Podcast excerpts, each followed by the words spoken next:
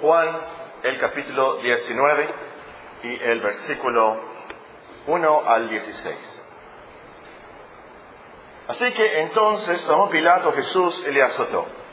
Y los soldados entretejieron una corona de espinas, la pusieron sobre su cabeza y le vistieron con un manto de púrpura y le decían, salve, rey de los judíos. Le daban bofetadas. Entonces Pilato salió otra vez y le dijo, mirad, os lo traigo fuera para que entendáis que ningún delito hay en él. Y salió Jesús llevando la corona de espinas y el manto de púrpura. Y Pilato le dijo, he aquí el hombre. Cuando le vieron los principales sacerdotes y los alguaciles, dieron voces diciendo, crucifícale, crucifícale. Pilato le dijo, tomadle vosotros y crucificadle, porque yo no hallo delito en él. Los judíos le respondieron, nosotros tenemos una ley, y según nuestra ley debe morir, porque se hizo a sí mismo hijo de Dios. Cuando Pilato oyó decir esto, tuvo más miedo, y entró otra vez en el pretorio y dijo a Jesús, ¿de dónde eres tú? Mas Jesús no le dio respuesta. Entonces le dijo Pilato, ¿a mí no me hablas? ¿No sabes que tengo autoridad para crucificarte y que tengo autoridad para soltarte? Respondió Jesús, ninguna autoridad tendrías contra mí si no te fuese dada de arriba. Por tanto, el que a ti me ha entregado mayor pecado tiene. Desde entonces procuraba Pilato soltarle, pero los judíos daban voces diciendo, si a este sueltas no eres amigo de César. Todo el que se hace rey a César se opone. Entonces Pilato, oyendo esto, llevó fuera a Jesús y se sentó en el tribunal en el lugar llamado el enlosado, en hebreo Gabata. Era la preparación de la Pascua y como la hora sexta, entonces dijo a los judíos, he aquí vuestro rey. Pero ellos gritaron, fuera, fuera, crucifícale. Pilato les dijo, ¿a vuestro rey he de crucificar? Respondieron los principales sacerdotes, no tenemos más rey que César. Así que entonces lo entregó a ellos para que fuese crucificado. Tomaron pues a Jesús y le llevaron. Para concentrarnos en lo que recordamos en la Santa Cena, estamos meditando en los sufrimientos de nuestro Señor Jesucristo, los sufrimientos específicos a la hora del Calvario. Ya estudiamos que los judíos azotaron a nuestro Señor Jesucristo, le escupieron, dice en otra parte, también vimos que le escarnecieron esta tarde veremos otro aspecto de sus sufrimientos. Le pusieron una corona de espinas, la corona de espinas. Antes de nuestro estudio, un comentario general muy importante. Al estudiar los sufrimientos del Señor, tengamos cuidado de no irnos a los extremos. Te voy a decir por qué. Hay quienes se van al extremo de fijarse nada más en los sufrimientos físicos, los sufrimientos exteriores de nuestro Señor Jesucristo. Y es como un fanatismo casi morboso de nada más fijarse en el grito, la sangre, las heridas, el sudor y cosas así. Pero hay otros que se van al otro extremo y solo se fijan en los sufrimientos interiores, los sufrimientos del alma, el Eloí, Eloí, la sabactani. Ahora, sin duda alguna creo yo que ninguno de nosotros se puede imaginar la aflicción del alma del Señor al sentir toda la ira de Dios a causa de nuestros pecados, por supuesto. Aún desde Getsemaní, desde Getsemaní escuchamos a nuestro Señor Jesucristo, estoy triste hasta la muerte, es increíble y tan horrible la angustia del Señor en Getsemaní al comenzar ya su calvario. Y creo yo que no hay ninguno de nosotros que pudiera entender eso. Pero hay quienes tratan de profundizarse en esos sufrimientos y fijándose tanto en ellos como si nada más sus sufrimientos interiores, sufrimientos del alma, fue lo que nos salvó. No, no, no, no podemos irnos a ninguno de esos dos extremos. La verdad es que las dos clases, los dos tipos de sufrimiento de nuestro Señor nos salvaron. Él tenía que ser juzgado, azotado, crucificado como un criminal. También, por supuesto, tenía que ser herido, abatido, escupido, y su sangre tenía que ser derramada, su sangre biológica tenía que ser derramada en la cruz, sin duda alguna. Pero los dos sufrimientos, los sufrimientos del alma y del cuerpo, son lo que nos salva. Entonces, no nos vayamos a ninguno de los dos extremos. Consideremos las dos clases de sufrimiento, meditemos en sus sufrimientos físicos, pero también en sus espirituales. Los dos son importantes y meditando en los dos, en ambos, nuestro, nuestro cristianismo se fortalece, nuestra alma, nuestro espíritu crece en lo que es el Evangelio, somos santificados y así somos salvos. Pero con esto en mente, metemos en la corona de espinas. Para dar algo de orden a nuestro estudio, vamos a meditar en cuatro cosas. La corona de espinas en sí, ¿quiénes le pusieron la corona de espinas? ¿Por qué se la pusieron? ¿Y qué nos enseña esa corona? ¿Por qué eh, se la pusieron sí, pero ¿y quiénes se la puso? ¿Y qué? Pero a lo último, ¿qué nos enseña esa corona de espinas? Muy bien, en primer lugar veamos la corona de espinas en sí. Los botánicos, los agrónomos expertos en las plantas y eso, realmente no saben en estos días de cuál planta sacaron las ramas para tejer esa corona de espinas. Pero es interesante notar que en Israel crecen dos plantas cuyo nombre científico menciona las espinas de la corona, pues en su nombre científico se llaman Sisyphus espina Christi y la otra se llama Pailirus espina Christi. Desde la antigüedad hay dos tipos de plantas que han visto y considerado los expertos como las plantas de las cuales sacaron esas espinas. Realmente no saben. Y, cualquiera que haya sido la planta, las espinas le han de haber causado mucho dolor al Señor. Enfrente de la casa tenemos una palmera.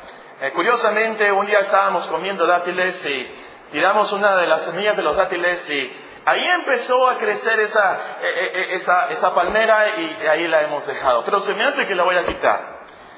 La voy a quitar porque ya van dos veces que esa palmera me ataca. Paso por ahí, en la pura cabeza. Una espina de esa palmera se me clavó aquí. Dos veces ya. No sé por qué. A lo mejor porque la piel de la cabeza es muy delgadita, está muy cerca al hueso, no sé por qué, pero me dolió tanto. Me dolió tanto. Ahí estaba, no lloré porque dicen que los hombres no lloran, pero ahí estaba yo viendo llorar, ¿verdad? Eh, me, lastimó mucho la cabeza. Era una nada más, una espina pequeña. Ahora, imagínense las heridas y el dolor de muchas espinas según la leyenda, las 70 espinas la que tenía la corona de nuestro Señor Jesucristo. Y esa corona fue puesta ahí sobre la cabeza de nuestro Señor Jesucristo por los soldados romanos. Eso nos lleva al, siguiente punto. Los que se la pusieron al Señor. Sí, se la pusieron los soldados romanos, pero eran soldados romanos especializados en la crucifixión. Eran soldados romanos, es decir, hombres que estaban ahí no como judíos, no como servidores del gobierno judío, pero como servidores del gobierno romano. Hombres odiados de los judíos y los romanos también odiaban a los judíos, y más a los judíos acusados de algún crimen. Entonces, los romanos no tenían ninguna compasión, ninguna paciencia, ninguna ternura para con los judíos. Entonces, de seguro que los soldados le pusieron al Señor la corona con toda crueldad, causándole el mayor dolor y angustia posible. No les importó que el Señor ya había sido golpeado por los judíos. Ya había sido azotado con los latigazos, ya estaba medio muerto, literalmente medio muerto ya. No les importó que las espinas lo estuvieran desangrando. Y yo me imagino, de seguro, nuestro Señor Jesucristo estaba muy cansado, muy adolorido, con mucho dolor de cabeza. De seguro que la cabeza le retemblaba y en cada latido, cada pulsación le causaba más dolor y tenía las espinas clavadas sobre su cabeza. Los soldados le pusieron esa cruz de espinas. ¿Pero por qué se la pusieron? ¿Por qué se la pusieron? Si fuéramos al Calvario esa tarde, pudiéramos subirnos a esa máquina del tiempo y ver las cruces, nos íbamos a fijar que hay tres personas ahí crucificadas. Dos ladrones, nuestro Señor Jesucristo en medio, ¿se acuerdan? Pero de esos tres, nada más uno tiene una corona de espinas. Esto era algo especial. Los soldados romanos no le ponían coronas de espinas a todos. Los soldados romanos le pusieron la corona de espinas nada más a nuestro Señor Jesucristo. ¿Por qué? Bueno, habían escuchado ellos eh, que los judíos lo acusaban de llamarse a sí mismo el Cristo, un rey. Y Cristo se lo había confirmado a Pilato, como leemos en el Evangelio. Así que para burlarse de él, para burlarse de Cristo como rey de los judíos, le pusieron no una corona de oro, no una, no una corona con joyas preciosas, pero le pusieron una corona de espinas. Además, lo vistieron de púrpura. Precisamente por eso, para burlarse de él como si fuera un rey. En otro evangelio, lo leímos en Mateo, que le dieron un cetro, le dieron un, palo como su cetro. La palabra literal ahí, dice el evangelio en el texto, es caña, le dieron una caña como un cetro. Pero no se imaginen un carrizo delgado y hueco, era un garrote. La palabra se usaba para describir los palos que usaban para medir las cosas. Y nos dice ahí en el Evangelio que esos soldados usaron ese palo para golpearlo en la cabeza. Ya teniendo la corona de espinas, lo golpearon en la cabeza y nos pudiéramos imaginar el dolor del Señor al soportar esos golpes y los golpes le pegaban más y más en la corona y la corona bajaba más sobre su rostro y su frente. Y tal vez sus ojos y lo harían y lo harían más. Pilato de haber aprobado eso, le ha haber gustado la burla de los soldados. Pues lo que nos dice el Evangelio, que así vestido de púrpura, con la corona de espinas, los sacó para que la multitud y los judíos lo vieran. Y qué triste la dureza de corazón. La dureza de corazón de esos hombres de los judíos nos dice el versículo 5 y el versículo 6. Juan 19. Salió Jesús llevando la corona de espinas y el manto de púrpura y Pilato les dijo, he aquí el hombre. Cuando le dieron los principales sacerdotes y los alguaciles, dijeron, dieron voces diciendo, crucifícale, crucifícale. Pilato les dijo, tomadle vosotros y crucificadle, porque yo no hallo delito en él. Qué dureza de corazón.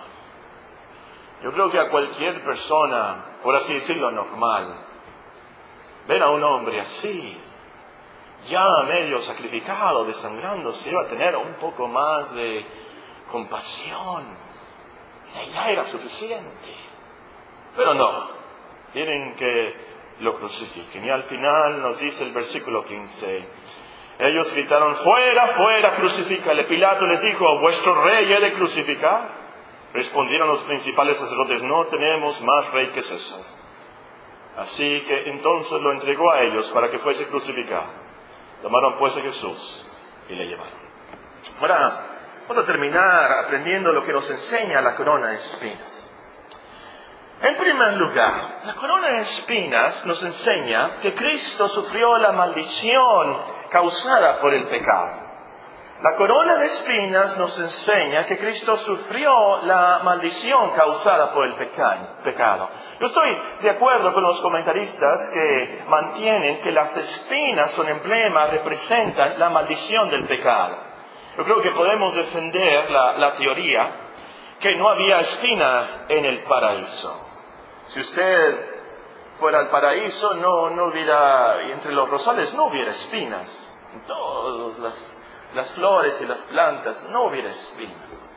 Tal vez pudiera ser una tesis doctoral del hermano Alfonso Álvarez ¿verdad? Antes las plantas no tenían espinas. Fue hasta después de la caída del hombre que hubo espinas y cardos a causa del pecado. Dios le dijo a Adán, por haber desobedecido, por cuanto obedeciste la voz de tu mujer, comiste del árbol de que te mandé diciendo, no comerás de él, maldita será la tierra por tu causa, con dolor comerás de ella todos los días de tu vida, espinos y cardos te producirá, y comerás plantas del campo. Es por eso que nuestro Señor Jesucristo sufrió la corona de espinas, para redimirnos de la maldición del pecado. Pero más en el siguiente punto. Segundo lugar, la corona de espinas nos enseña que el Señor sufrió mucho por nuestros pecados. La corona de espinas nos enseña que nuestro Señor sufrió mucho por nuestros pecados. Los soldados no sabían, pero al ponerle esa cruz, estaban cumpliendo, al ponerle esa corona, perdón, estaban cumpliendo la profecía de Isaías que nos dice que nuestro Señor Jesucristo es un varón de dolores experimentado en quebranto. ¿Por qué sufrió tanto? ¿Por qué esa corona de espinas? ¿Por qué sufrió tanto? Él no hizo nada, por supuesto, inocente, él nunca pecó, justo, él no merecía esos dolores. Pero Dios quiso quebrantarlo, sujetándole al padecimiento. ¿Por qué? El herido, nos dice el profeta, el herido fue por nuestras rebeliones, molido por nuestros pecados. El castigo de nuestra paz fue sobre él. En otras palabras, esos azotes, los escopitajos, las burlas, la corona de espinas, fue por nuestros pecados, las cosas malas que hacemos, las cosas malas que pensamos, las cosas malas que decimos, las cosas malas que deseamos, las cosas malas que hablamos. Nuestra falta de fe, nuestra falta de devoción a Dios, nuestra falta de amor al prójimo. Es por eso que Cristo sufrió esos dolores. ¿Ha entendido usted esta verdad? Personalmente usted puede decir de corazón, cabeza ensangrentada, herida por mi bien, de espinas coronada, por fe mis ojos ven. La transgresión fue mía, el pecado fue mía, la maldad fue mía, mas tuyo fue el dolor. Hoy vengo contristado, merezco tu dolor es cuando usted personalmente acepta la verdad del Calvario, que Él sufrió por nuestros pecados y sufrió muchísimo por esta corona de espinas, que lo va a llevar a arrepentirse, acercarse a Dios, a odiar los pecados que lo crucificaron, tus pecados que lo crucificaron, tus pecados que lo hicieron sufrir esta corona de espinas. Y entonces usted va a fortalecerse y tratar de vivir más santamente como debemos por su gran salvación. En tercer lugar, la corona de espinas nos enseña que debemos adorar al Señor como Rey. Los soldados le pusieron la corona de espinas para burlarse, por supuesto. Burlarse que decían, y él decía y confirmaba que el rey de los judíos. Pero la verdad, era la realidad, él es rey. Lean la primera página del Nuevo Testamento, lean la primera página de Mateo, el primer versículo. Libro de la genealogía de Jesucristo, hijo de David. ¿Por qué comienza así el Nuevo Testamento? Bueno, esos nombres confirman que nuestro Señor Jesucristo nació del linaje real, que Él merecía la corona y el cetro del rey David. En esa misma página leemos que llegaron los famosos reyes magos, esos sabios del oriente. ¿Y qué dice? Turbaron, asombraron, causó mucho miedo en Jerusalén porque esos sabios querían saber dónde está el rey de los judíos, porque hemos visto su estrella en el oriente y venimos a adorarle. Y seguimos leyendo el Evangelio y nos dice que Juan el Bautista Llegó predicando, el reino de los cielos se ha acercado, arrepentidos. Nuestro Señor Jesucristo muere Juan el Bautista y nuestro Señor Jesucristo proclama la verdad. Arrepentidos, pues el reino de los cielos se ha acercado. En otras palabras, arrepiéntanse, el rey ha llegado. Y era cierto. El rey de reyes será él el verdadero rey de los judíos legalmente aún, y el rey del universo había llegado. Y vean ustedes la historia aún de la cruz.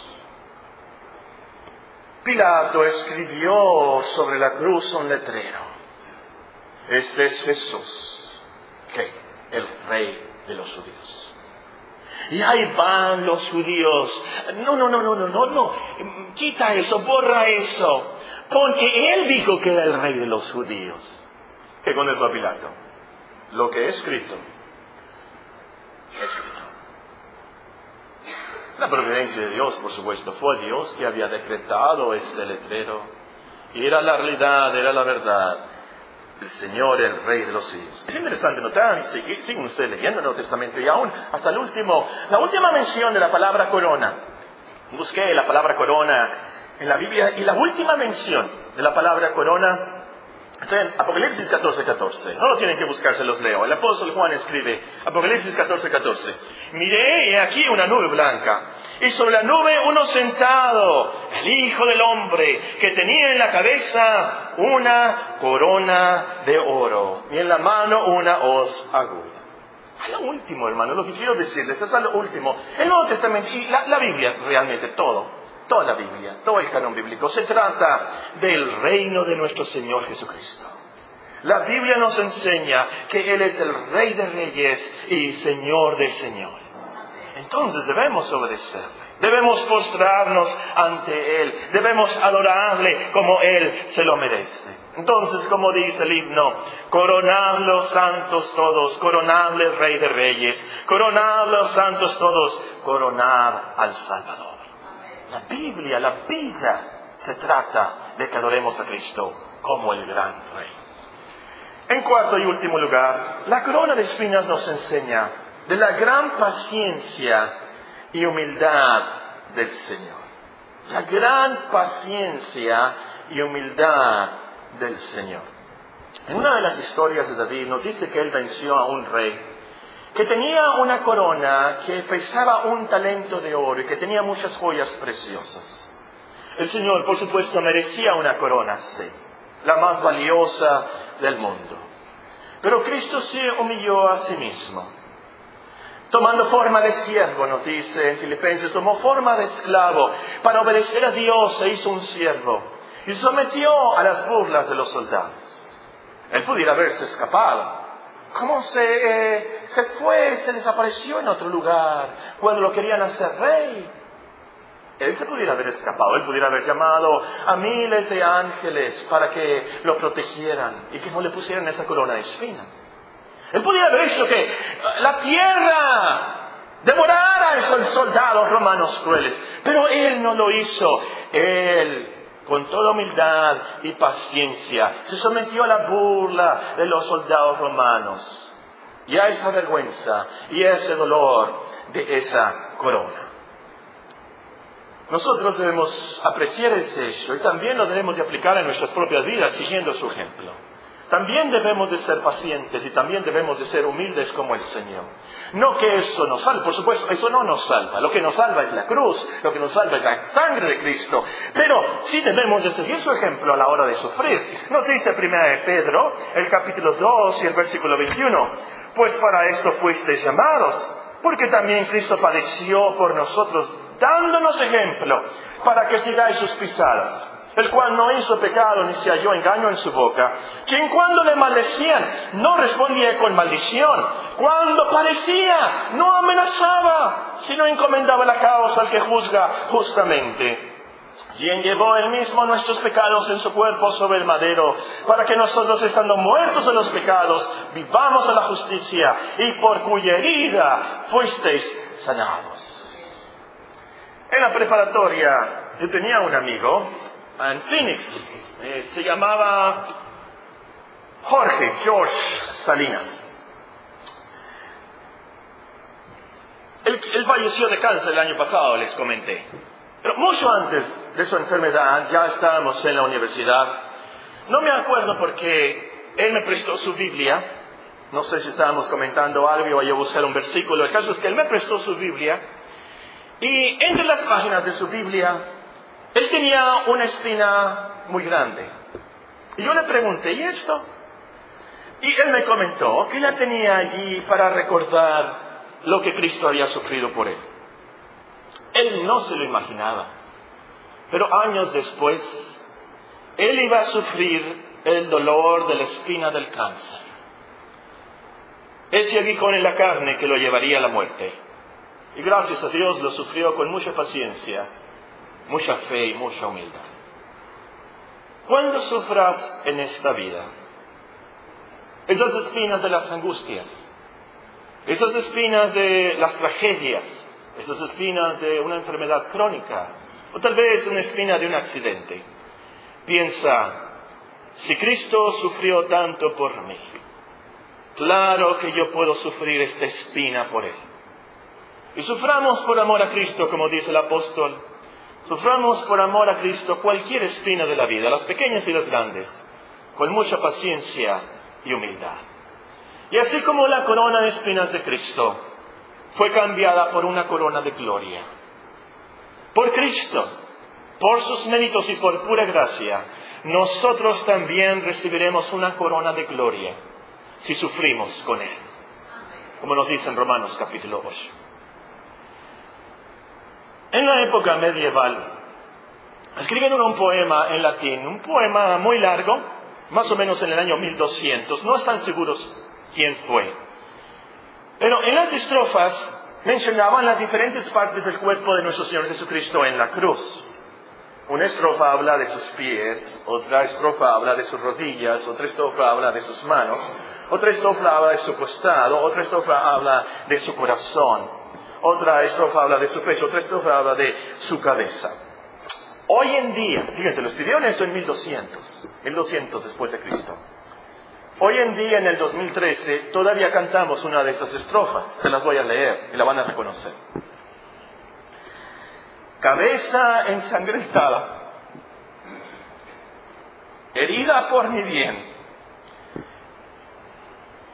de espinas coronada, por fe mis ojos ven, de todos despreciada mi eterno bien será. Por todas las edades mi ser te adorará pues oprimida tu alma fue por el pecador. La transgresión fue mía, mas tuyo fue el dolor. Hoy vengo contristado, merezco tu dolor. Concédeme tu gracia, dame tu favor. Te doy lo eterno, bendito Salvador, por tu dolor y muerte, por tu divino amor, por tu preciosa sangre derramada, junto a la cruz espero, dame tu perdón en la hora de la muerte, enséñame tu cruz. De todos mis temores, líbrame Jesús. Por fe verán mis ojos a Cristo el Salvador. Quien muere en ti creyendo es salvo por tu amor. Oremos. Oremos. Vamos a participar de la mesa del Señor pensando en estas lecciones de nuestro Señor Jesucristo que sufrió esa corona de espinas por nosotros. Ojalá que usted pueda participar de la mesa del Señor. Si usted tiene un interés en Cristo como el Salvador, usted puede participar de la mesa del Señor. Si usted, usted, no está seguro, está bien, no tiene que participar, pero ojalá que la próxima vez pueda acompañarnos, ya seguro de su salvación, confiando en Cristo. Ese es el llamado que le hacemos como iglesia Crea en Cristo. Crea en esa corona de espinas. Crea en la cruz. Que Él murió por nuestros pecados. En esos momentos no, no tiene que hablar con nadie.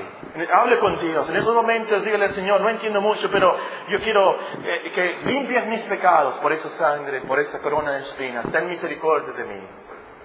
Para eso vino Cristo al mundo, para salvar a pecadores como nosotros. Él va a tener paciencia y misericordia de usted y la va a salvar. Crea en Él. Es todo lo que Él requiere. Haga esa decisión ahora, antes de salir. Voy a buscar más a Dios, voy a leer la Biblia, voy a leer el Evangelio, voy a escuchar, voy a preguntar. Pero yo necesito esa limpieza y purificación de mis pecados, mi conciencia, esos remordimientos. Y yo quiero estar en gloria con el Señor. Quiero conocer a ese Rey, verlo y adorarle como Él se lo merece. Pero si hay en algo que te, pueda servir yo alguna otra persona, pregúntenes, con mucho gusto te ayudamos. Vamos a participar de la mesa del Señor. Voy a pedir a su hermano Martínez, si es tan amable, de darle gracias a Dios por el pan.